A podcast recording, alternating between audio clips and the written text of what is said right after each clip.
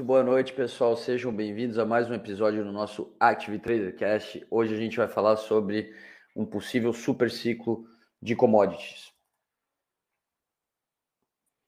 Muito boa noite para todos, sejam bem-vindos. Muito obrigado a quem consegue estar conosco aqui ao vivo no canal da Active Trades Português, que é o canal principal agora do nosso Portuguese Desk aqui na Active Trades. É, sejam bem-vindos, Active Trader Cash é essa iniciativa nossa que já vem aí, de, já dá para dizer até de alguns anos, começou acho que dois anos atrás. A gente já teve diferentes formatos, estamos de volta nesse momento eu e o Mário, quando né, tudo se ajeitar a gente vai tentar trazer mais colegas, mais convidados.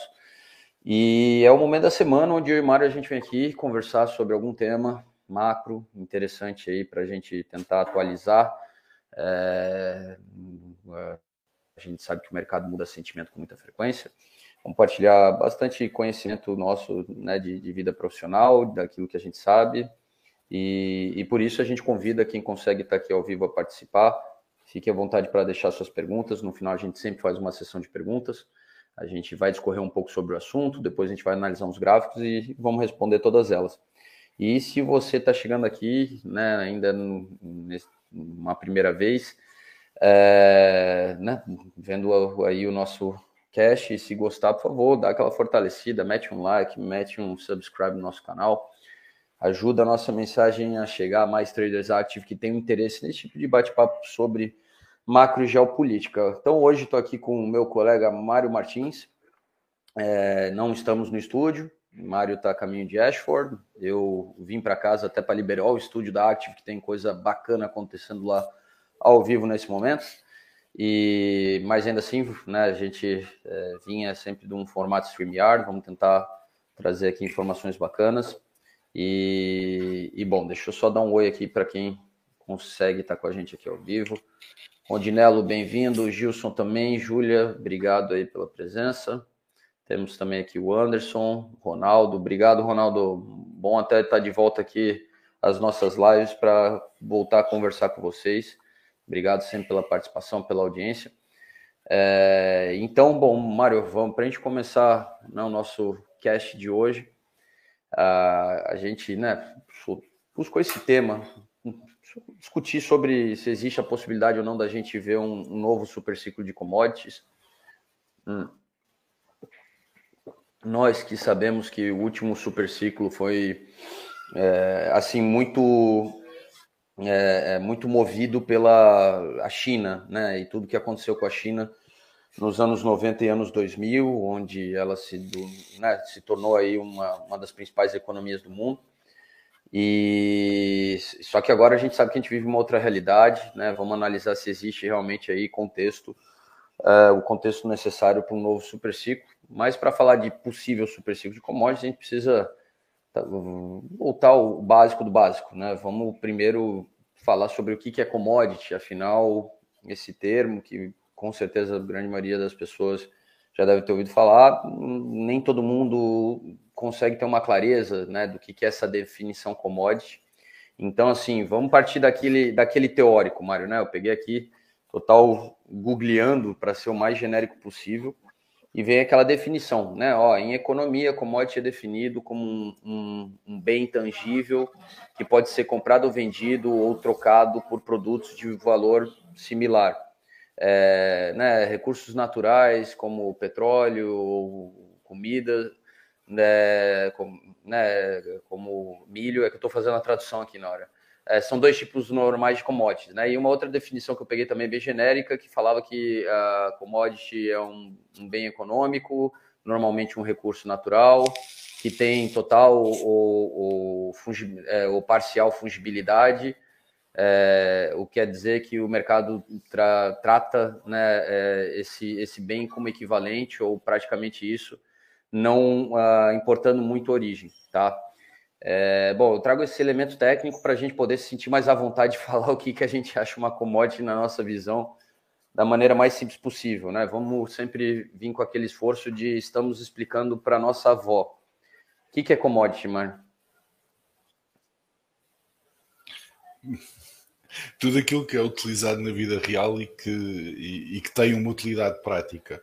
Ou seja, nós uh, na nossa plataforma temos vários, vários instrumentos financeiros que não têm uma, uma aplicação prática. Uh, temos o índice do Bovespa, temos o S&P 500, temos o Dow Jones, temos o Eurodólar, temos o Eurodólar, as moedas ainda têm uma utilização prática, por enquanto até, até, até as criptomoedas as substituírem não, não, não é um bom exemplo, mas todos, há vários ativos financeiros que não têm uma aplicação prática, não, não, não podem ser trocados por nada, não podem ser, não têm não tem uma existência para além de, de, uma existência matemática que diz que, qual é o valor deles.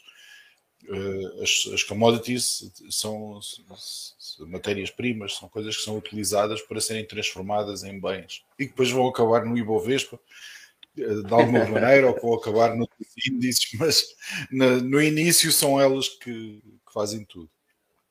Uh, eu dividiria as commodities talvez entre soft commodities energéticas e metais para facilidade, mas não acho que o, o, mais fácil mesmo é algo que pode ser utilizado, que pode ser transformado, que, que tem uma utilidade industrial prática. O, e, e, bom, na verdade, apesar de ser um conceito moderno, né, é, a gente definir várias mercadorias como commodities, é, já existiram diferentes tipos de commodities ao longo da história, né? Desde, a, desde quando o homem começou a se relacionar economicamente uns com os outros.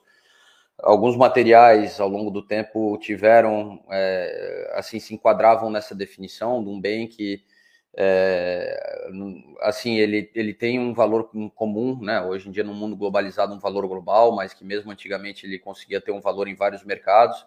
Existia uma demanda porque existia um uso para aquilo.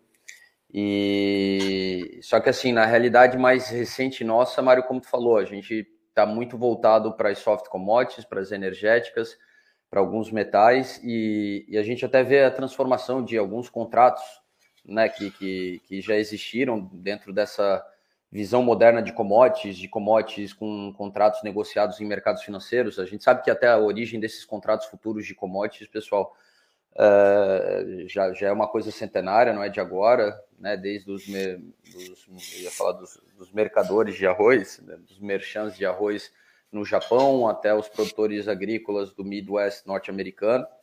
Né, não, é, não é por acaso que Chicago se tornou um, um centro de, né, global de negociação de commodities, é, porque lá foi a origem da maioria desses contratos e a ideia sempre foi que produtores e consumidores desses bens eles pudessem buscar algum tipo de proteção em relação à oscilação dos preços, né? Preços que variam em função é, de, de, de, diversos fatores que prejudicam tanto a demanda por aquele bem quanto a oferta daquele bem. É, então, assim, é, num passado não tão longínquo, existiam aí vários que eram comuns, né? Eu gosto de brincar com a, a, a, barriga de porco, né, cara? A gente tinha, era um mercado que chegou até um certo momento a ser é, um contrato bem movimentado na, na, Bolsa de Chicago, mas eu vi até outros engraçados de cebola. Né? A gente viu a transição da, dos contratos de suco de laranja congelado para hoje em dia o que é negociado suco de laranja fresh, né? Então é, a gente deve ver né, novas commodities também surgindo. Eu, eu, acho que uma commodity que chama muita atenção, só para falar do para onde está indo, são os contratos futuros de água da Califórnia né, que mostra uma tendência que existe global da gente começar a garantir preço de água, tá? Água potável, água que possa ser usada aí para diversos fins. Mas assim, Mário, falando né, desse um pouco desse contexto histórico, dessa transformação que a gente vê né, no, no, em produtos que se enquadram né, dentro dessa, dessa categoria de commodities e que nesse mundo moderno que a gente vive acabam se tornando uh, contratos financeiros, onde produtores e consumidores buscam proteção, e existe também todo um viés também de, de especuladores. A gente sabe que eh, existe um, um, um, componente de, de aceleração por trás do preço de, de várias dessas commodities, mas, eh, como eu falei logo no início, a gente não está nesse momento, até para falar já né, do, do momento atual, a gente não está numa realidade parecida com aquela que a gente viu do, do, desse último super ciclo de commodities do fim dos anos 90 e ao longo dos anos 2000. É, a gente vive uma realidade completamente distinta, certo? Uh, sim, neste, é assim, nós neste momento vivemos no everything bubble e, e as commodities fazem parte do, do everything. Uh, não, eu, não, eu não sei se vamos passar por um super ciclo de, de commodities e, e, eu devo dizer que, que, eu cresci num país, em Portugal, que, que não tem expressão em, em termos de commodities ao contrário de ti, cresceste num país que, que tem um. que o peso das commodities é muito sensível na, na, na, cadeia económica do país. Portanto, tu tens uma sensibilidade para commodities que, que eu de todo não tenho. Eu, para mim, commodities, uh, essencialmente. Uh,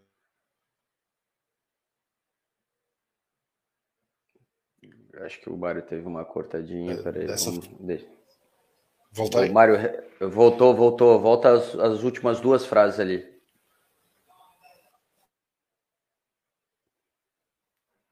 Ver que o lounge da Amex em São Paulo, a internet não é das melhores, peço desculpa. o... Tem problema, pode continuar. Voltei? Sim, sim, sim, estamos te ouvindo, Mário. Segue aí. Ok.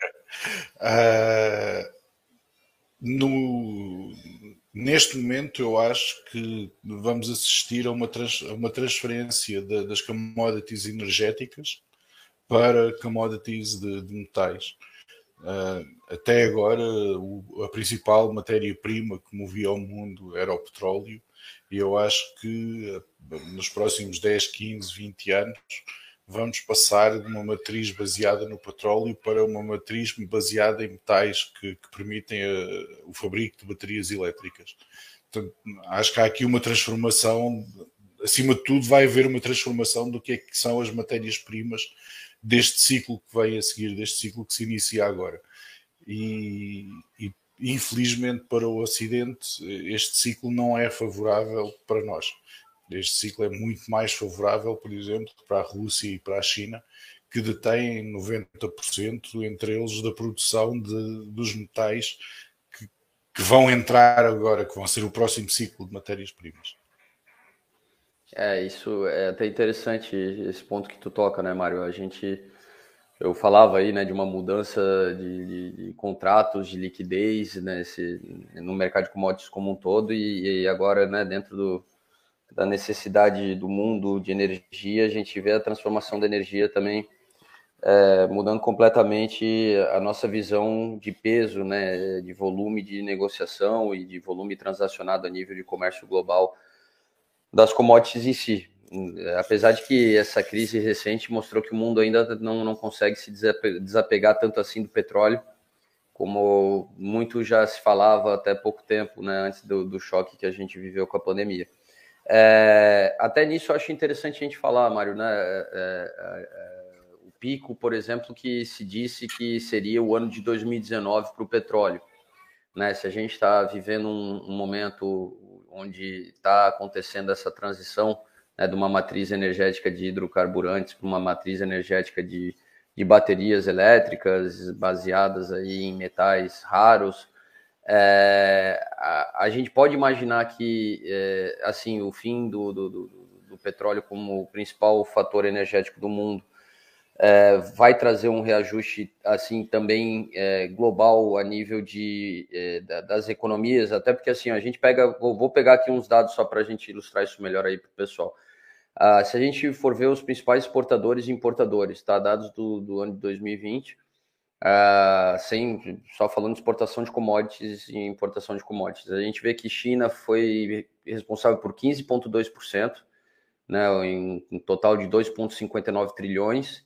Uh, Estados Unidos foi responsável por 8,42%, 1,43 trilhões.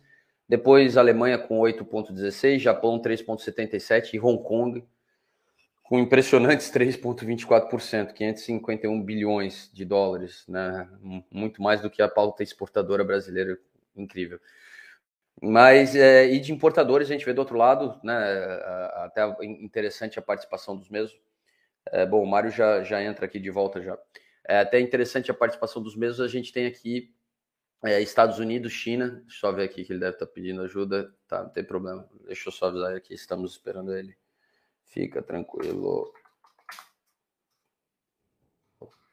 Eu já boto ele aqui de volta aqui, pessoal, mas deixa eu continuar aqui até porque quero dividir esses dados com vocês. Então, de um lado, os principais exportadores que foi ali, China, Estados Unidos, Alemanha, Japão, Hong Kong. Tá? Nos importadores não surpreende, China, é, Estados Unidos 14%, com 2,4 trilhões, é, China 12% com 2 trilhões, Alemanha em terceiro com 6,85, 1,17 trilhões, é, Japão em quarto, Reino Unido em quinto e França em sexto, né? Daí Japão, Reino Unido e França com 3%.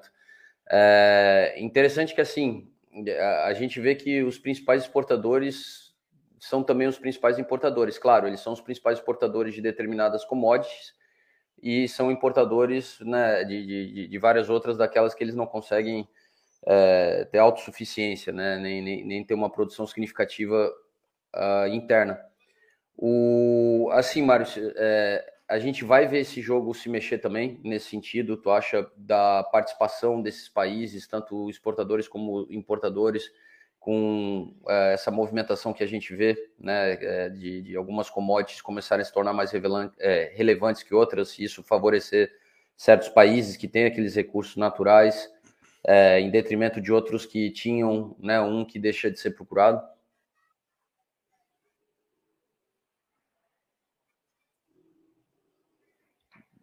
O, deixa eu só. Bom, Mário, eu achei que estava de volta aqui. Se não, pode deixar aqui. Bom, pessoal, deixa que eu, eu toco aqui então, que eu estou vendo que o Mário está tendo dificuldade ali com. Bom, eu respondo essa minha própria pergunta aqui então. eu acho que sim, eu acho que talvez o Mário também diga que sim. Por quê? Porque é, não pelo óbvio de que ah, sim, vai sair recurso de um lado, vai entrar do outro.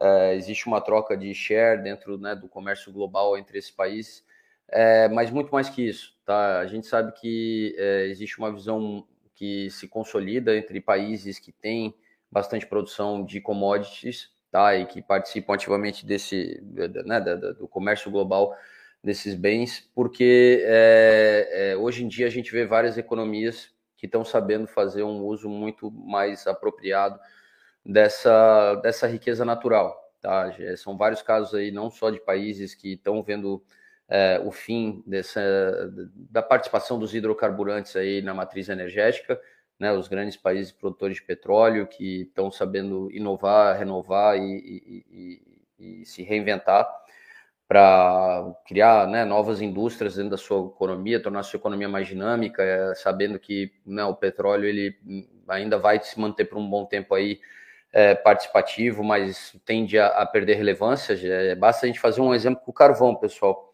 o carvão, desde que a gente começou nos anos 2000 com uma conversa sobre é, né, de despoluir aí, aquecimento global, é, ele perdeu bastante participação tá, dentro da matriz energética. Vários países baniram as, as termoelétricas movidas a carvão, principalmente aqui no Ocidente, onde existe bastante, assim, muito mais consciência em relação a isso.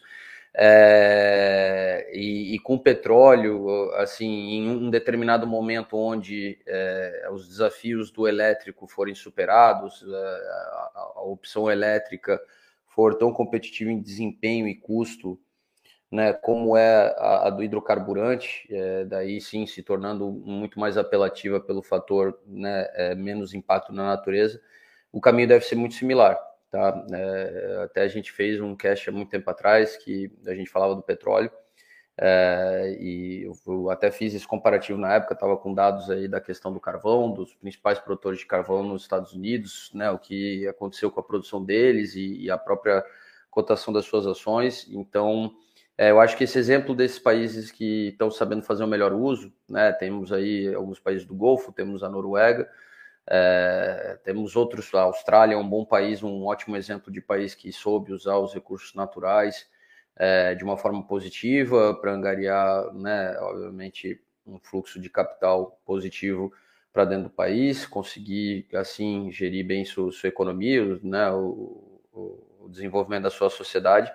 E isso, é, para esses novos países, tirando de algumas regiões que isso, esse desafio pode ser um pouco maior, mas Sudeste Asiático, a própria China, o, o a própria Europa, países que, que, que, vão assim poder usufruir dessas dessas reservas e desses novos metais raros, eu acho que vai ser bem positivo sim para eles, porque hoje em dia existe uma consciência de que o recurso natural ele é escasso, ele pode deixar de ser interessante em um certo momento e que é, né, aproveitar o momento aí de um, de um caixa líquido positivo é, é importante para tentar reformar é, a, a, própria sociedade que passa né, de uma situação de não ter esse fluxo positivo a ter sobras. E dentro aí desse jogo dos principais produtores, aí, exportadores e importadores, eu acho que a gente vai sim ver algumas mudanças, tá? Porque tem vários países que estão nesse momento capturando o parque industrial a nível global, tá? Por mais que a gente saiba que existe uma discussão nesse momento de uma desglobalização em virtude aí desse choque das cadeias de produção, da oferta de cadeias de logística, é, esse, vamos dizer assim, nessa desglobalização ela não vai ser por completo. Tá? É, tem muitos países que não conseguem é, internalizar novamente várias indústrias distintas, onde eles deixaram de ser competitivos, não somente pelo custo de mão de obra mais alto, mas muitas vezes a, a própria expertise daquele tipo de produção já não, não, não existe mais, né, na, no, no, uma questão até de, de evolução. É, então a gente sabe que esse processo pode, ele deve realmente se consolidar, de trazer para mais próximo, mas o mais próximo ele deve no fim fazer é, um movimento de sair, por exemplo, de uma China para outros países emergentes, tá? Então vamos pegar um exemplo dos Estados Unidos, onde muitas empresas sem dúvida vão tentar trazer para próximo a produção, né, para uma situação de pandemia ou qualquer disrupção de oferta a nível global, como a gente viveu agora, é, eles uh, terem uma maior facilidade, tanto logística quanto de estratégica, de organizar isso. É, vamos lá, o, nós humanos temos que aprender com essa situação da pandemia, não podemos simplesmente esperar a próxima pandemia, pandemia vir sem tirar lições do que, que a gente acabou de viver, tá? Então, por isso, eu acho que a gente vai ver uma dança, porque né, o caso do, do, dos Estados Unidos fazer um esforço de desglobalização, eles tendem a trazer muito dessa produção manufatureira que eles levaram para Sudeste Asiático uh, ou, ou para o leste da Europa, trazer novamente para o é, Ocidente, né, para o nosso hemisfério aqui, é, e isso deve beneficiar México, Brasil, no lado manufatureiro, no lado de compra de, de, de, de commodities, deve favorecer um Canadá, um Brasil, tá, é, uma Austrália, porque vai haver uma reorganização, vai haver do lado aqui de uma potência como os Estados Unidos, assim como vai haver do lado de uma potência como a China. É, bom, Mário, estás ouvindo a gente aí 100%? Eu agora, agora entrei como 5G, vamos ver se o 5G funciona melhor do que o ah, Wi-Fi. vai, vai, funcionar assim, não, não tem problema. Eu estava só aqui explicando para a galera na tua ausência aqui que eu acho que né, eu, eu, passei os números ali de maiores exportadores e importadores de commodities a nível global em 2020, que essa mudança que tu deu ali, o exemplo de petróleo para metais raros, para produção de baterias, né, um exemplo de como essa dança das commodities de maior relevância, de maior volume de negociação faz esse, esse vamos lá, é, esse ranking dos top exporters né, importers de commodities mudar. Estava é, falando um pouco desse processo que é, o choque de oferta aí da pandemia ensinou para a gente, é, né, para muitos países, várias economias que estão tentando agora relocalizar parques fabris e, e parte da produção que né, tinha sido colocada fora aí das suas fronteiras. É, comentava que tão pouco, eu acho que né, muitos países têm capacidade de internalizar tudo e que muitos vão trazer para países vizinhos. Então, é, até seguindo o fio aqui, é, é aí fica a pergunta, Mário. A gente já falou, pô, tá, tá difícil de realmente querer falar de super ciclo de commodities. A gente vê um movimento nas energéticas, vão ganhar relevância mas está é, tá vendo esse momento, esse movimento também de uma visão de desglobalização. Então, será que isso prejudica a possibilidade de a gente ver um, um, superaquecimento a nível global? Porque existe uma expectativa, queira ou não, de que esse impacto das cadeias de produção, da logística, é, é uma coisa que em algum momento se resolve, né? Com, com a economia superando essa questão da pandemia, o que não foi superado, né? Não vamos esquecer que a China ainda está numa situação complicada aí para controlar e trazer para um nível de normalidade. É, e isso está trazendo até é, vamos lá, um componente que pode desacelerar esse possível superciclo, que é a economia da China arrefecer. Né? Então, existem vários fatores jogando contra, sem dúvida, né, Mário, da gente consolidar um superciclo de commodities. Sim. Uh, eu acho que uh, o maior risco a haver um superciclo de commodities é haver uma, uma, uma quebra da globalização. Ou seja, nós vivemos 30 anos de, de estabilidade inflacionária, de aumento de custo de preços, de, de vários, de vários fatores positivos pelo desenvolvimento do GATT na OMC, pelo incremento das, das políticas da OMC que facilitaram a internacionalização da economia. Isto reduz os custos. As economias de escala claramente reduzem os custos. As empresas tendem a ter escala precisamente para reduzirem os seus custos. Portanto, os países terem, terem escala provoca o mesmo que reduz a redução de custos se houver uma quebra da globalização, se houver uma diminuição de escala, há um aumento de preços. E esse aumento de preços vai se verificar em tudo, não se vai verificar só uh, em commodities. Mas em commodities vai ser especialmente sensível porque as commodities é, um, é uma graça divina. Não, não, há, não há nada que um país possa fazer que passe a ter commodities. a Holanda não tem absolutamente nada e é um, é um país mínimo, a maior parte dele reconquistada à terra, ao mar, e, é, maior, é um dos maiores produtores agrícolas do mundo. Portanto, em termos de produção, um país pode fazer alguma coisa, mas em termos de matérias, de, de metais raros, ou em termos de petróleo, gás, o que quer que seja, não há nada que um país possa fazer que, que leve de não ter a passar a ter. Se não houverem economias de escala, sobretudo os países que não têm, vão sofrer choques energéticos grandes. Uh, é difícil não passar pela guerra, mas, por exemplo, agora na guerra da Ucrânia, houve um choque, houve e vai haver, e, e, e desenha-se um choque energético grande na Europa. As quebras de, de, escala, as quebras de acesso a economias de escala são maior risco para um aumento de preços das commodities e são provavelmente a maior consequência para haver um super ciclo de, de commodities. O, até para a gente trazer um pouco de dados aqui para o pessoal, Mário, né, eu falei ali dos maiores exportadores, valores absolutos. Tem um site aqui interessante que eu achei né, sobre dados estatísticos de exportação, importação e fala, cobre muito o lado de commodities. Deixa eu compartilhar minha tela. Eu, eu separei aqui soja, é, ferro, e petróleo, né, derivados de petróleo, só para a gente dar uma olhada um pouco números globais dessas commodities que nesse momento são né, bem representativas dentro desse universo. Deixa eu só compartilhar minha tela, câmera extra, compartilhar a tela, dá um segundo. Aqui está. Uh, vamos ver se aparece. Espero que sim. Só um segundinho, pessoal. Vamos ver se tá. Agora eu adiciono. Tá, apareceu. Agora eu até. Como é que eu faço? Vamos deixar isso aqui na tela, né? Tá, vou deixar a tela toda com isso, tá, Mário? É, como consegue ver, Mário, eu tô olhando aqui, tá? Ó, pessoal, esse, esse site se chama aqui OEC, tá? É um site bem completo, vocês conseguem aqui.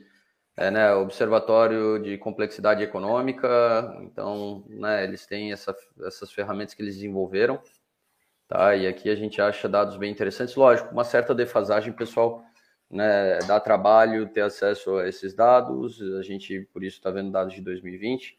Se depois você contratar o serviço pago deles, você deve conseguir ter dados aí com uma, né, uma atualização mais próxima. Mas estamos olhando 2020, que não está tão longe assim da gente, tá? É, foi o ano onde a pandemia chegou com, né, chegou e, e, e se fez perceber. E então assim, aqui a gente está vendo os principais, estamos é, vendo soja, tá? Os principais exportadores e importadores no ano de 2020. Então a gente vê que o principal exportador foi o Brasil, tá? Com 28,6 bilhões de dólares, tá? Aí eu já faço sempre aquele parênteses. Uau, somos os maiores exportadores do mundo de soja. Pô, é legal, sem dúvida, tá? mas seria legal, ó, dá para duplicar só agregando valor ao que a gente exporta, né? Em vez de alimentar porco na China, como diz o nosso amigo Andres, né? A gente vendesse barrinha de cereal, né? Isso aqui já teria um valor muito mais significativo. E se vocês olharem o balanço da Apple, a Apple faz 28,6 bilhões de dólares com, com um produto de segunda linha deles, é, enquanto a gente está aqui explorando quilômetros de terras para conseguir gerar a mesma riqueza. Na, então, assim, o problema não está em produzir ser o maior produtor e exportador, tá? Em precisamos agregar valor. Não é tão significativo assim, tá? É, para um país como um todo. É significativo para quem produz e está se dando muito bem a nível de receita. É, e o principal destino aqui, Mário China, com 37,4 bilhões. Né? É, é, lembrando que aqui a gente está falando de exportação e importação e a gente tem que sempre levar em consideração que muitos desses países, até que estão entre os principais consumidores e produtores, é, assim, até muitas vezes os principais consumidores são também os principais produtores, né? Então, a gente vê o quão significativo é que tanto a produção que eles têm interna quanto né, aquilo que eles trazem de fora hum, né, dão uma noção do tamanho da demanda que realmente existe. Então, aqui a gente vê só é, esses, esse estilo de chart aqui que ficou bem popular ultimamente. As cores elas indicam é, continentes, tá? Então, verde é América do Sul, azul é América do Norte, lilás é Europa, amarelo é África, vermelho é, é Ásia e laranja Oceania, né? Então, do, do lado ali dos exportadores, Mário, a gente vê Brasil com 45% das exportações, Estados Unidos com 40%, ah, ah, e depois a gente vê uma Argentina e um Paraguai, com 3,62% e 3,36%, respectivamente. Do outro lado, é, bom, tem, tem a China com 58% e depois vem a Tailândia com 2. Bom, vem a Holanda, na verdade, com 3,82%, sabendo que todos sabemos o, que a Holanda é uma trade muito importante de soja, né, de, de, de commodities como um todo, mais do que imagino do que realmente eles consumam essa soja toda. E daí sim, né, por consequência ali México e, e, e vários outros países. Então, é, em termos de agrícolas, estamos pegando aqui uma, uma soja como exemplo, Mário. É, é, o que, que a gente pode esperar, por exemplo, impacto nas agrícolas do, do momento que a gente vive e, e, e se existe realmente aí, vamos dizer assim, alguma expectativa de uma aceleração dos preços que não seja, vamos dizer assim, pontual ou passageira? Vamos voltar à guerra. Uh, a Rússia, a Rússia e a Ucrânia têm um peso significativo na, na produção de, de, alimentos. A Ucrânia, via produção de trigo, é o maior celeiro da Europa, é o maior produtor de trigo da Europa, e a Rússia, via produção de químicos para a agricultura. E neste momento estão a sofrer as duas uh, distúrbios grandes, ou seja, a Ucrânia tem grandes dificuldades neste momento em fazer o transporte do trigo que tem celeiros para venda e a Rússia tem 300 mil sanções em cima que, que não lhe permitem vender eh, os químicos necessários para o resto do mundo fazer eh, a agricultura crescer, por assim dizer. Uhum. E isto aqui, de uma maneira ou de outra, vai ter reflexos vai ter reflexos na, na, parte dos grãos, o facto da, da Ucrânia não conseguir exportar, e vai ter um reflexo a nível de tudo o que seja alimentação, o facto da, Rússia ter parado a exportação de químicos, eh, de agroquímicos para, para, o, para o resto do mundo, eles que são um, um produtor importantíssimo de agroquímicos. O, deixa, já que tu falou de, de Rússia e tocou um pouco na guerra, talvez, Vamos dar uma olhada aqui, só uns dados aqui da Rússia, até para ver, já quem está falando de possíveis impactos de curto prazo. Tá aqui. Eu vou pegar os dados da Rússia. Me dá só um segundinho, deixa eu trazer para cá para a gente trabalhar aqui nessa tela. Só estou mudando de tela aqui, pessoal. Estou trazendo Rússia agora para nós aqui, tá? Uh, então tem aqui, uh, a gente vê pro, os principais produtos de exportação é, principais destinos da Rússia, né? É ela que está passando aí por, por sanções, né? E tendo dificuldade de se relacionar a nível de comércio global, né? Então, uh, os principais produtos de, de, exportação da Rússia é petróleo, né, cru com 18%, é, refinado com 14%. É, bom, depois vem, vem ali alguns metais, a gente vê até é, que tem uma participação de várias, vários produtos ali não, não classificados, mas a gente vê até lá naquele cantinho fertilizantes, né? Ali é, bastante alumínio, uh, trigo, tem também ali uma significância, 1,65%. É, e depois, se a gente vê os principais destinos dessas exportações, a gente vê a China com 11%, é, Turquia com 6%, é, só que depois a gente vê ali em Lilás, Mário, muito claro, toda uma Europa com que junto é um percentual bem significativo, né? Então, é, é, é o, assim, é, é, difícil dizer que não, não vai impactar é, os preços no curto prazo se a gente olhar né, o que, que a Rússia sendo colocada de fora do comércio global traz de impacto aí para vários produtos e vários destinos dessas exportações. É, a Europa realmente aí tende a, a, a, pagar o preço, de certa forma, Mário? A Europa em relação à Rússia, hoje a Bloomberg tinha uma comparação, uma comparação que eu achei excepcional, que é o mesmo que um viciado em cigarros tentar abandonar o vício. A Europa está aos gritos com a invasão da Rússia à Ucrânia. Dizem que é, dizem toda a casta de barbaridades, mas ninguém parou de comprar uh, gás à Rússia, ninguém parou de importar uh, matérias-primas energéticas da Rússia. E é provável que, que o fim da adição venha, venha diretamente da Rússia e não imposta pela União Europeia ou pelos países europeus. É, há, há duas vertentes da Rússia. Há uma, há, há uma vertente da Rússia que a Rússia é efetivamente o, o maior, um, um, o maior mercado produtor de gás natural para a Europa.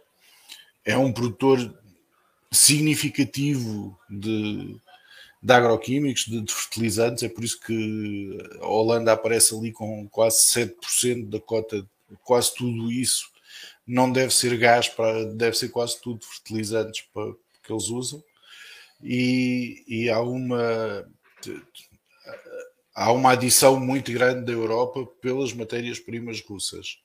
E, e, esta adição não é facilmente combatida, não é com sanções que, que se resolve. No, numa perspectiva economicista, toda a gente devia tentar chegar a acordo, acabar a guerra e resolver isto. Mas mais importante, mais importante do que resolver esta guerra é resolver uma forma da Rússia não se chatear sistematicamente com o Ocidente. Uh, a Rússia é um país imenso, com uma riqueza mineral e uma, uma, uma riqueza inerente de matérias-primas muito forte e que faz muita falta à Europa. Toda a gente está muito preocupada com o que é que o Putin está a fazer na Ucrânia. Eu estou de acordo com, a, com esta visão. Eu acho que uh, a posição de, de, iniciar uma guerra dentro da Europa é, é ridícula. A Europa já sofreu com guerras o suficiente, não precisamos mais uma, mas uh, é preciso também perceber o que é que se passa com a Rússia e tentar encontrar um enquadramento para a Rússia que não acabe sempre com os russos chateados com o Ocidente. E isto, este quadro que nós estamos a ver aqui é a razão principal porque é que não nos devemos chatear com a Rússia e devemos tentar chegar a um acordo com a Rússia e parar com tentar parar com confrontos bélicos com a Rússia que, que se repetem de forma sistemática ao longo, ao longo dos últimos 500 anos. Isto não, não, não estou a assumir uma posição direta em relação à, à invasão da Ucrânia, se estou de acordo ou se não estou de acordo. Eu hum. sou português e se a Espanha invadisse Portugal eu ia ficar francamente chateado com a situação.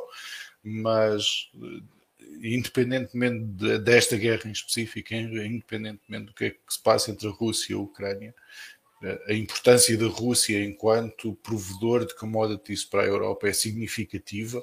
A Europa devia se lembrar mais disso e, e, tentar encontrar menos razões de conflito com a Rússia e encontrar mais razões de, de, de domínio comum. Sim, saber ser pragmático a nível de, de business, né? E, e, e tentar mais, mais diálogo aí para cada um defender seus interesses e eles acharem um ponto comum, até porque tem um número interessante aqui, né? A gente vê, lógico, esses números são de 2020, pessoal, então tem um pouco de defasagem aí com a realidade atual.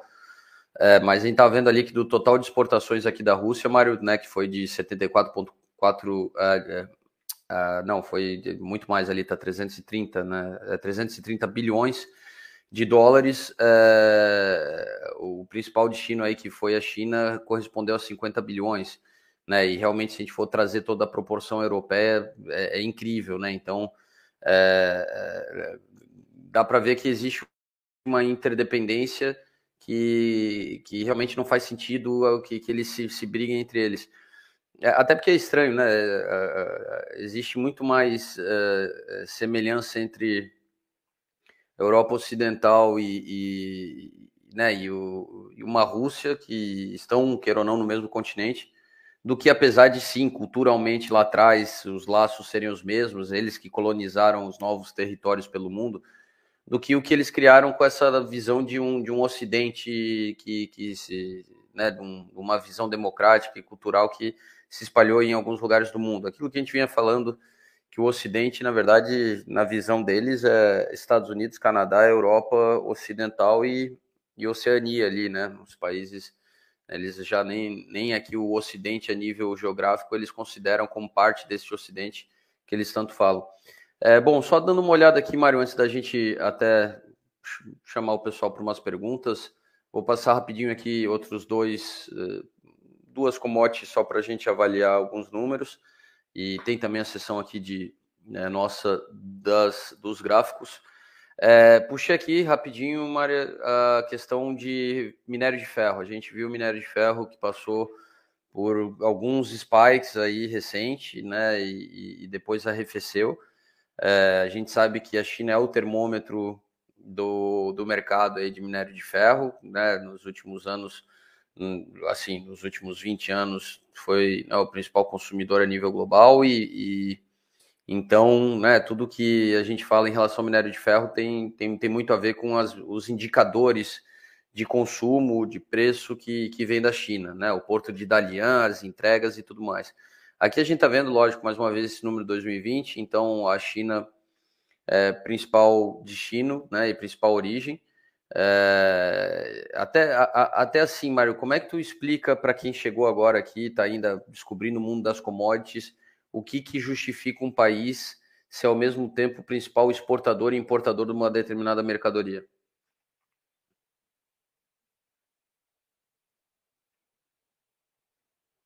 Calma aí, tu tem que tirar do mudo aí. Foi. Sim, estava a tentar e o computador não estava não estava a aceitar a minha expressão. uh, um país é. O, o, a China é um país excessivamente grande. Uh, o haver necessidades de, de, ferro na China não significa que essas necessidades de ferro se verifiquem nas, nas zonas da China que são produtoras de ferro. O que, o que vai acontecer muitas vezes em termos de matérias-primas é uh, a China, a parte que faz a produção de ferro, exporta esse ferro e depois compra, compra a outros produtores o ferro, se por acaso encontrar no mercado um preço mais favorável. Uh, as, os metais são todos negociados em bolsa, portanto, uh, os contratos são feitos em bolsas. Uh, no caso do ferro na, na, LME, acho que, acho que mais tarde vamos tocar um pouco mais na, na, no que é que é a London Metal Exchange.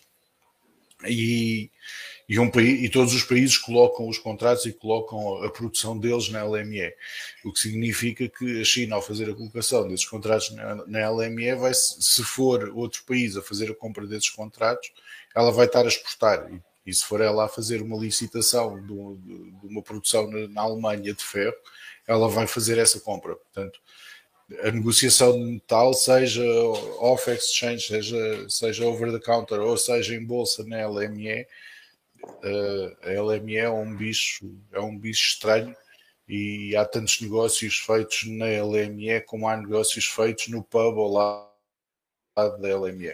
Uh, e, e, o que vamos falar um pouco mais, mais a seguir vai, vai, vai clarificar um pouco o que é o mundo da, da, da London Metal Exchange. Mas, mas é isso basicamente que faz com que a China seja simultaneamente e quase na mesma proporção um exportador e um importador. Verdade, quase na mesma proporção, né? Os números são muito parecidos. E, e, bom, a gente vê que consome ferro quem tem todo, bastante indústria, uh, né, um parque manufatureiro, indústria de transformação siderúrgica. Mas se reparares, não é, não, não é só a China, a Alemanha também, a Rússia também, quase todos Sim. eles exportam exatamente o mesmo que importam quase, quase o mesmo. O, o mercado financeiro mostrando sua importância aí como intermediador de, de diversas transações de commodities. É, eu acho interessante a gente até ver aqui o Brasil, né, que aparece ali como um grande exportador, 2,68% do volume global. Tem, importa muito menos, né? Então a gente vê que aquilo que a nossa siderurgia compra, né, ou garante de, de, de proteção aí com, com negociação de, de contratos lá fora, é, é, bem menos significativo, 0,57%. Ó, por sinal, pessoal, aqui a ideia é só mostrar para vocês aqui até onde vocês encontram esses dados, passando bem rápido aqui, porque a gente quer falar sobre é, é, né, o que aconteceu aqui com, com, o recente movimento de commodities uh, até para chegar na London Metal Exchange. Aqui a gente, eu só queria mostrar para vocês esse aqui que é em relação ao petróleo. Tá? Então, principal origem em 2020 foi Arábia Saudita, 95,7 bilhões. É, principal destino foi a China com 150 bilhões. Consome pouco esses, esses caras, hein? Um total de 640 bilhões entre importações e exportações naquele ano, tá? E daí é interessante, né? Mais uma vez a gente vê é, que tem uma diferença entre países produtores, né? Incrível a participação do Iraque, né? É, é, naquele ano. É, do outro lado, a gente vê uma China, uma Índia cada vez mais omnipresentes né, dentro do consumo, por mais que exista produção nesses dois países, mas né, o tamanho da demanda é significativo.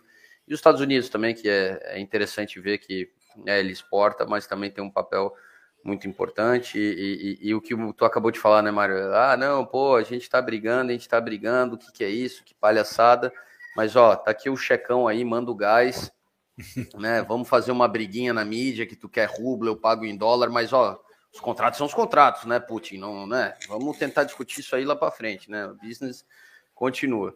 Então, assim, Mário, como a gente estava falando aqui, né, realmente a gente tem uma visão nesse momento que eu compartilho muito daquilo que tu comentou, é, de que não está assim pronto né, o, o cenário para que a gente entre no supressivo de commodities, porque tem alguns elementos que que jogam contra. Né? A gente viu que o, o, é importante falar de um possível superciclo de commodities é que em outros momentos é, choques na oferta de, de, de, de, algumas commodities, como foi o choque do petróleo nos anos 70, levaram várias economias, principalmente economias desenvolvidas, a ter que lidar com inflação, ter que lidar com né, períodos recessivos.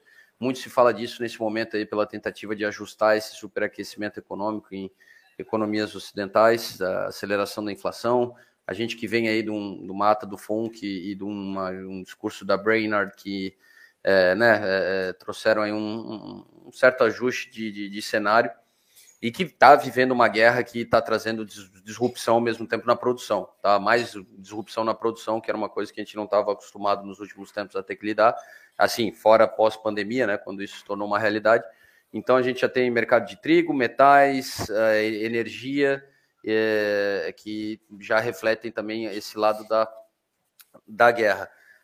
É, mas o que foi interessante, Mário, é que esses spikes eles têm mostrado muito quanto esses mercados eles não estão preparados para tanta volatilidade, porque são mercados onde a gente tem poucos players realmente representando quem produz e quem tem o que vender e, e, e poucos players representando quem, quem compra e, e, representando eles onde se, se vai comprar esse tipo de, né, de produto em, em, em escala global, né, em escala grande.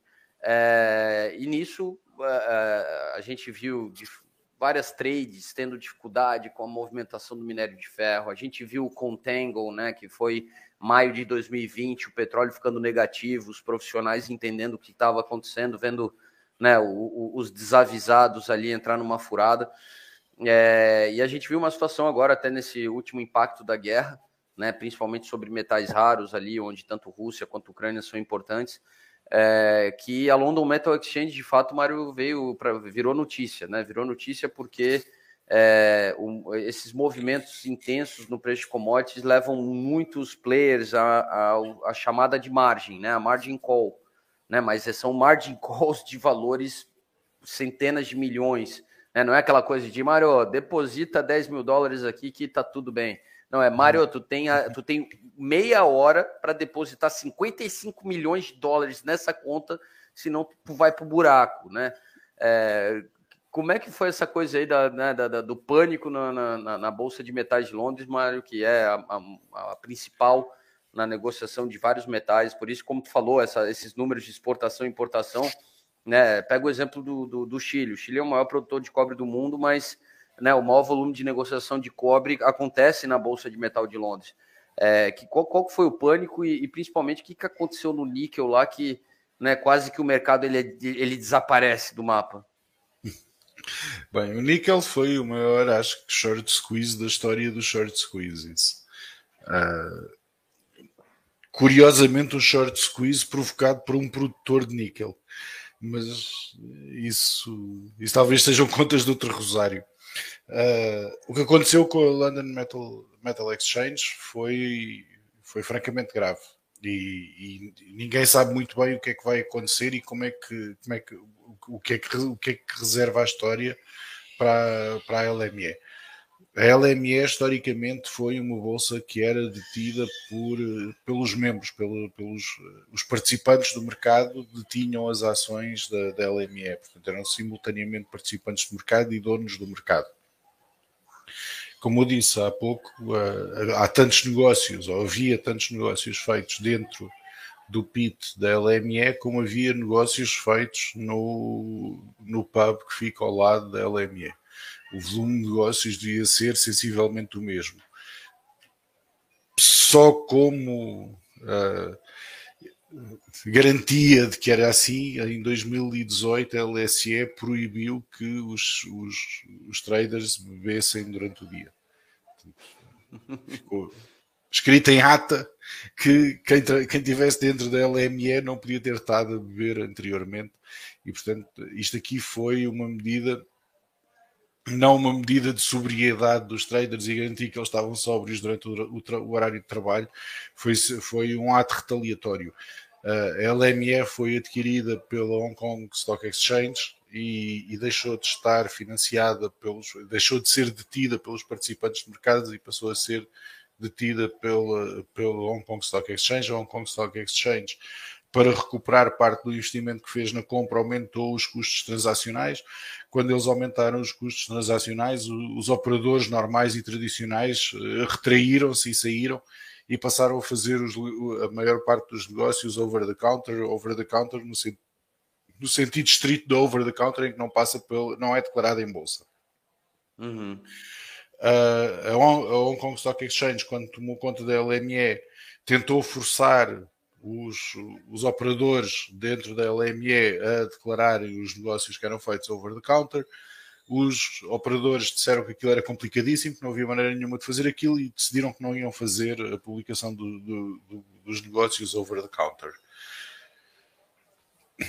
Fast forward, dois anos depois, os over the counters não declarados trouxeram um problema monstruoso para a LME o senhor Fá, eu não vou dizer o primeiro nome dele porque é complicadíssimo, e se eu disser o primeiro nome dele, eu tenho a certeza que vou estar a insultar metade da família dele, portanto eu vou só chamar pelo apelido que é Fá e é fácil de dizer.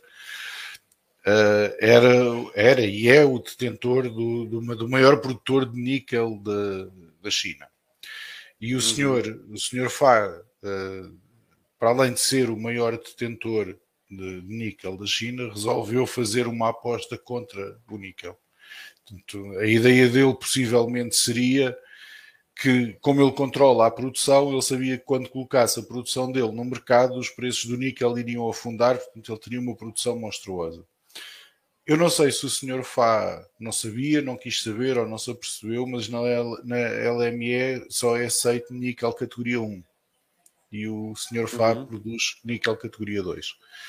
O que significa que, independentemente da quantidade de níquel que ele produzisse e que ele colocasse no mercado, o problema do short dele mantinha-se porque a produção dele não iria nunca passar pelos livros da LME.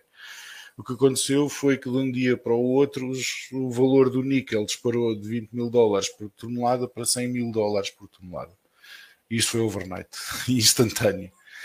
Uh, o risco passou a ser um risco sistémico, deixou de ser só um risco do Sr. Fá ir à falência, passou a ser um risco de várias, várias brokers, de várias, de várias parcelas da sociedade declararem falência imediata se, se fosse exigida, se, se eles tivessem que fazer face aos margin calls que, que, que sucederam. O que aconteceu foi que a LME decidiu vamos cancelar 9 mil trades efetuados, isto foi no dia 3 de março. O níquel teve suspenso de negociação durante uma semana. Ao fim dessa semana, a decisão da LME foi vamos suspender, vamos cancelar 9 mil trades. Portanto, vamos fazer de conta que nada aconteceu. E cancelaram. Só que só que isto aqui provoca, provoca um problema, porque eles cancelaram os trades, é assim, eles cancelaram 9 mil trades que foram executados corretamente, portanto não foi, não foi um erro manifesto, não houve um dedo gordo, não houve uma falha.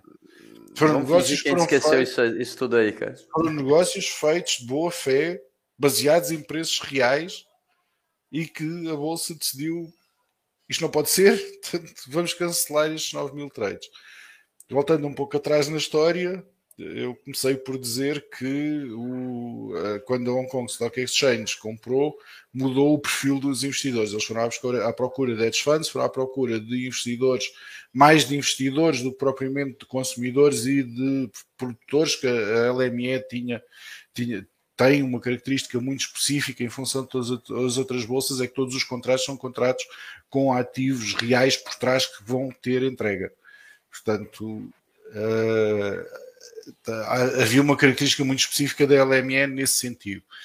Quando vieram hedge funds, quando vieram investidores especulativos, quando, vieram pessoas que não estavam diretamente ligadas à produção e ao consumo dos metais, uh, criou-se um problema uh, que depois se verificou agora, que é quando eu cancelar estes trades todos, vou cancelar imensas perdas, mas vou cancelar imensos ganhos. Uh, e há vários hedge funds que estão a ameaçar pôr a LME em, em, tribunal porque a ideia deles é tirar os nossos ganhos para subsidiar os produtores dos metais e os bancos dos produtores dos metais. Portanto, neste momento temos um risco grande que é deixar de haver uma, um, uma bolsa efetiva onde fazer a negociação de metais. Ai, ai, ai. Bom, um momento como esse que a gente vive já de um desajuste a nível global, Perdeu o mercado de referência, né? A gente sabe que a economia ela, e o ser humano ele se adapta a tudo, mas não, não, não vem a ajudar, com certeza. Bom, Mário, a gente caminha aqui para uma fase final, né? Até porque a gente não quer estender muito a live, tu tem que pegar teu avião daqui a pouco.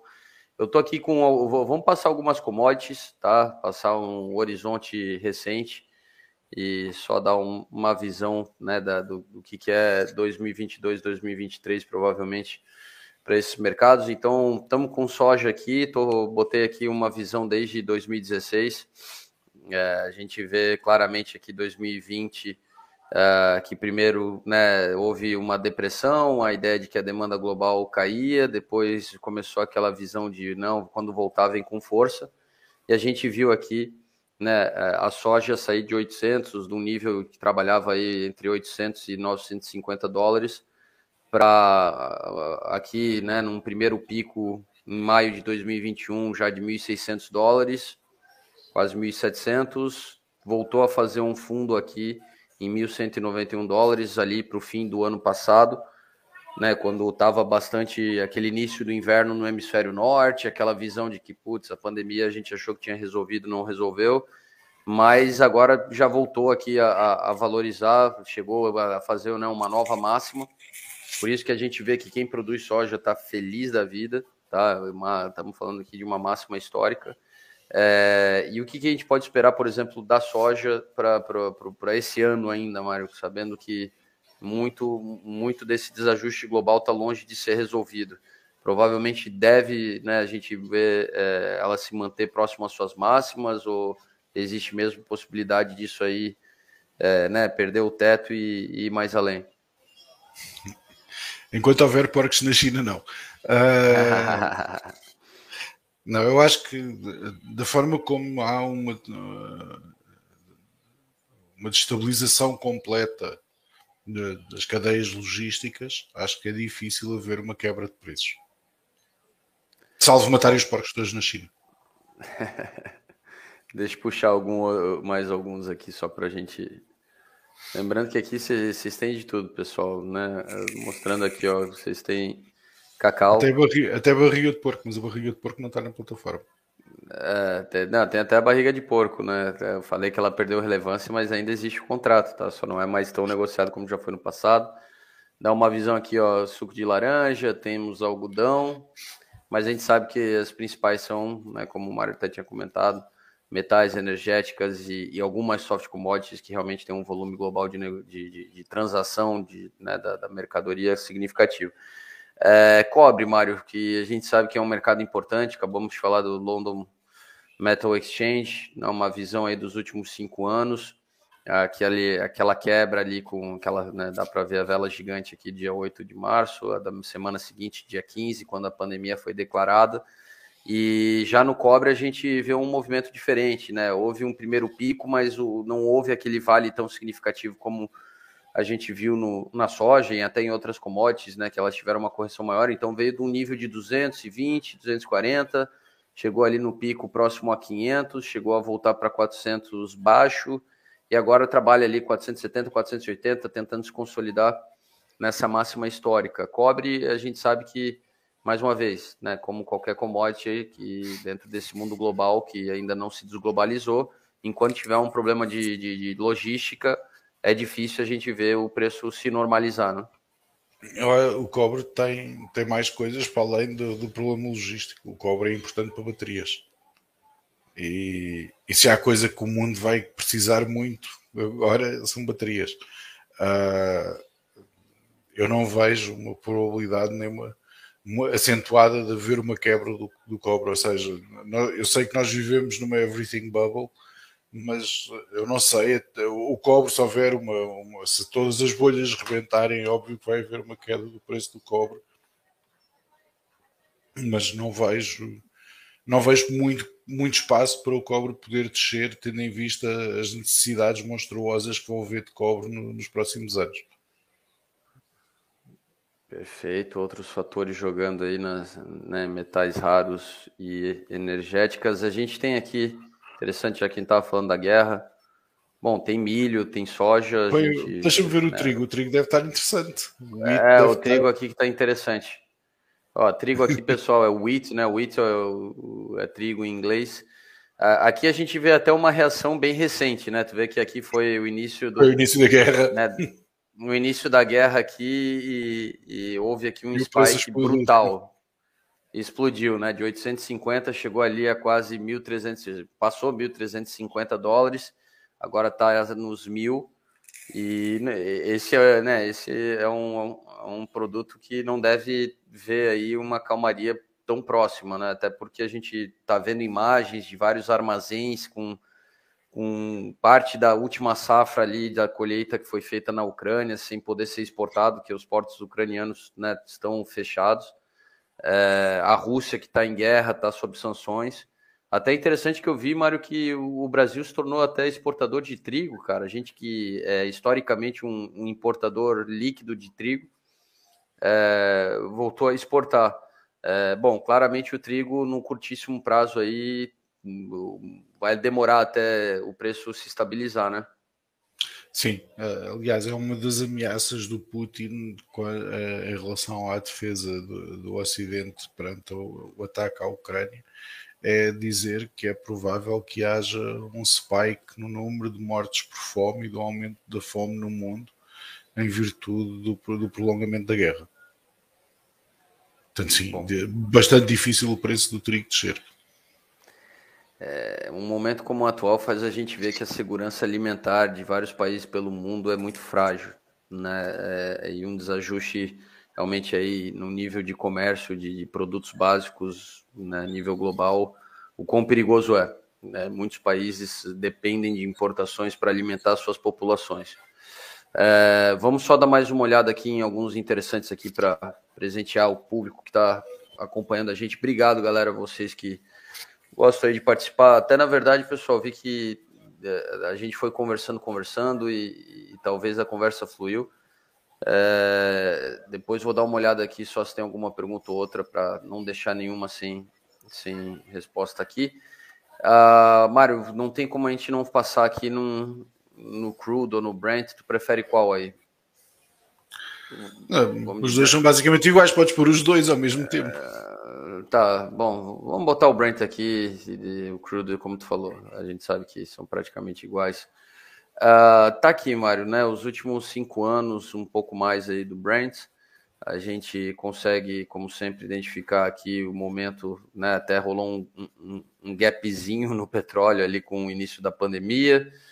A gente, aqui em maio, quando aconteceu o Contango, lembrando que foi uma situação específica daquele contrato futuro, né? Óbvio que a mercadoria não, né? Fora dentro do, do mercado financeiro é, não, não, chegou a ser vendida a preço negativo.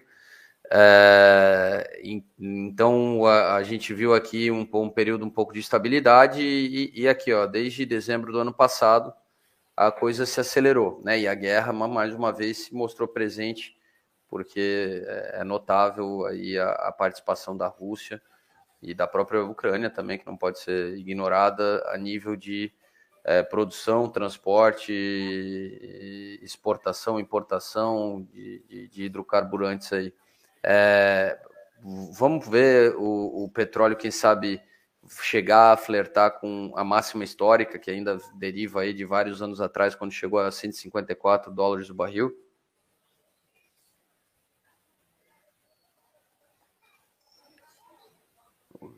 Tá mudo, Mário? Mudo, mudo? Não. Uh...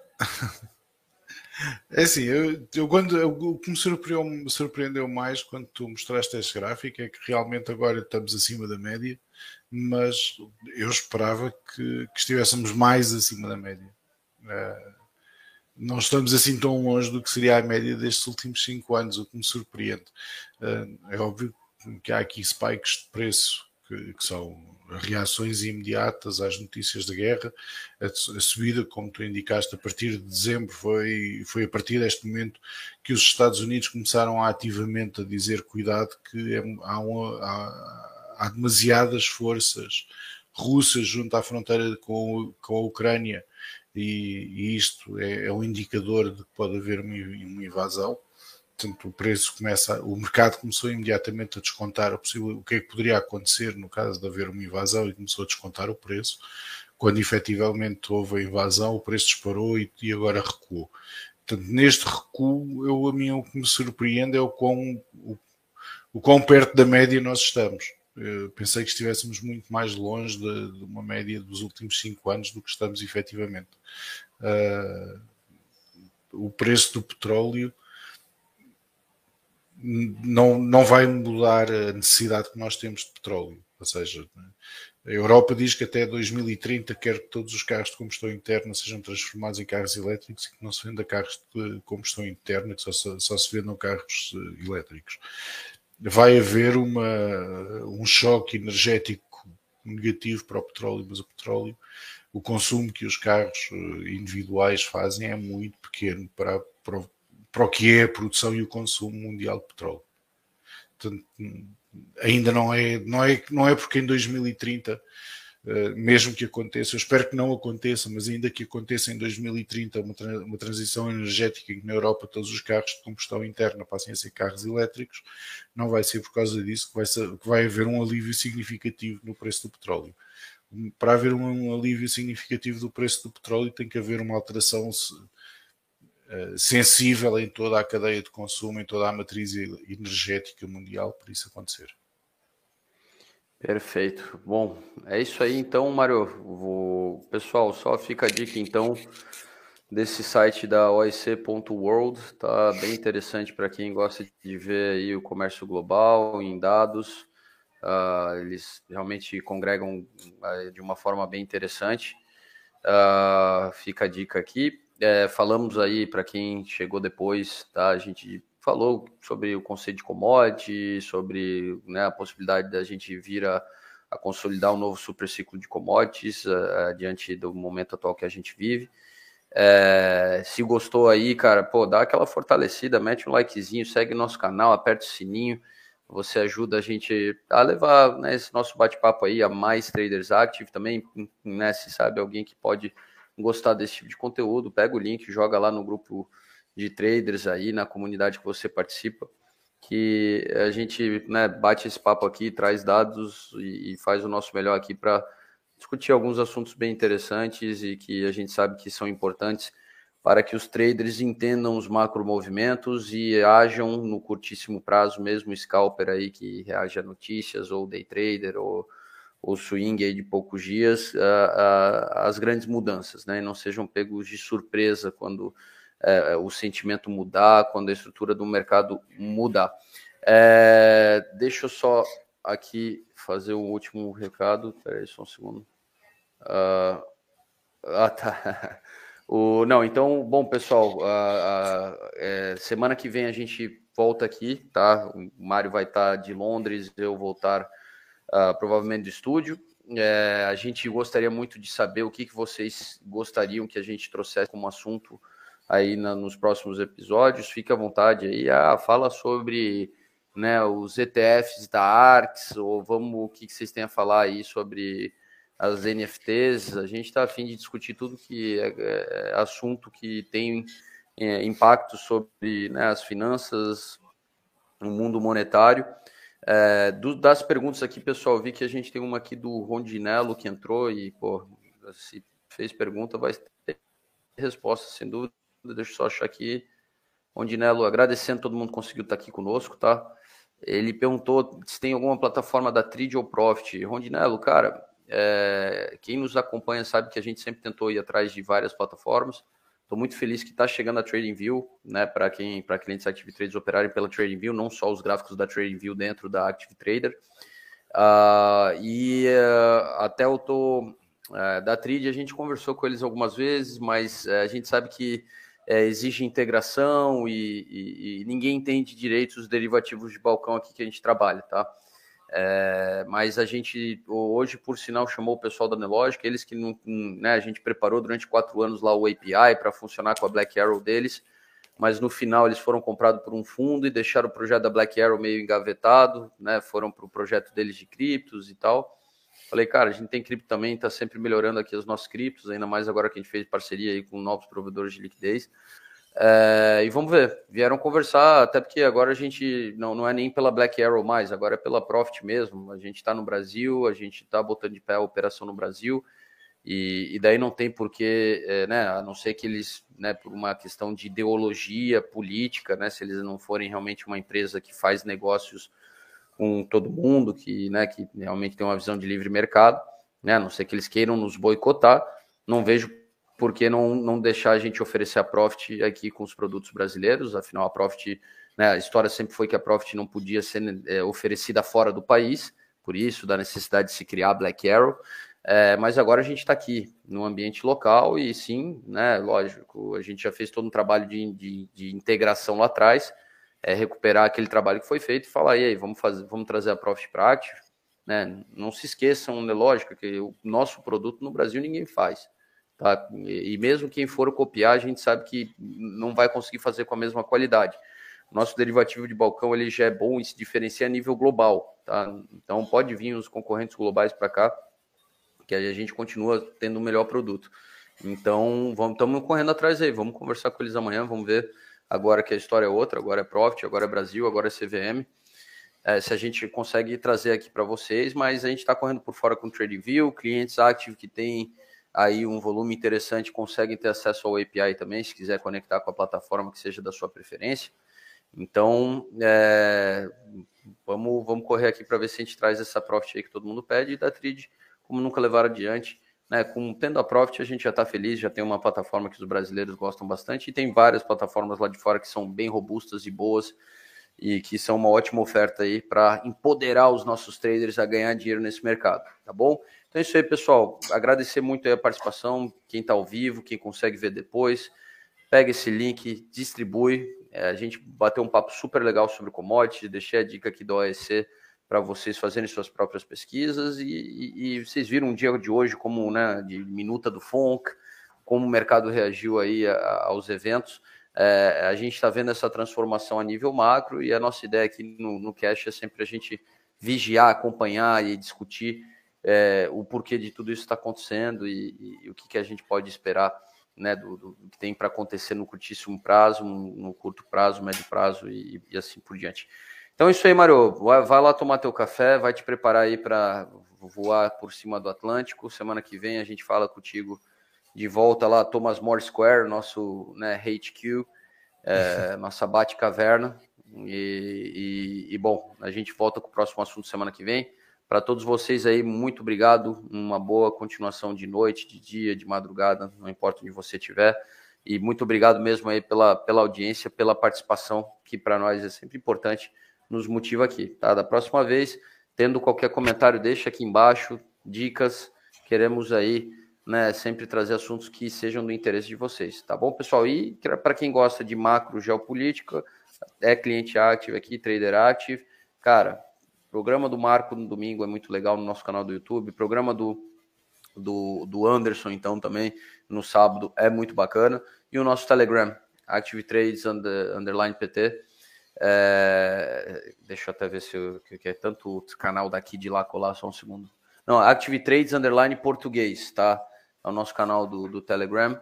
Uh, o melhor feed de notícias, porque é feito com muito carinho por traders de verdade, tá? Que, que, que selecionam as notícias pela sua relevância. Não é só um feed que eu estou puxando 500 feed, cuspindo para vocês para poluir a tela de vocês. Não, é, pô, peraí, o que, que é relevante, tá? Né, com a curadoria de pessoas que são traders, skin the game, a nível global. Então é isso aí. Melhor Telegram que existe, Active 3 underline português. Vai lá, entra, se conecta e acompanha tudo que acontece a nível global em termos de né, eventos de mercado e também as novidades aqui da Active Trade. Deixa aí teu tchau então, Mário, e vai lá pegar teu avião. Tchau. Sempre muito breve e objetivo. Isso aí, galera. Obrigado, viu? Nos vemos aí na próxima quarta-feira. Forte abraço.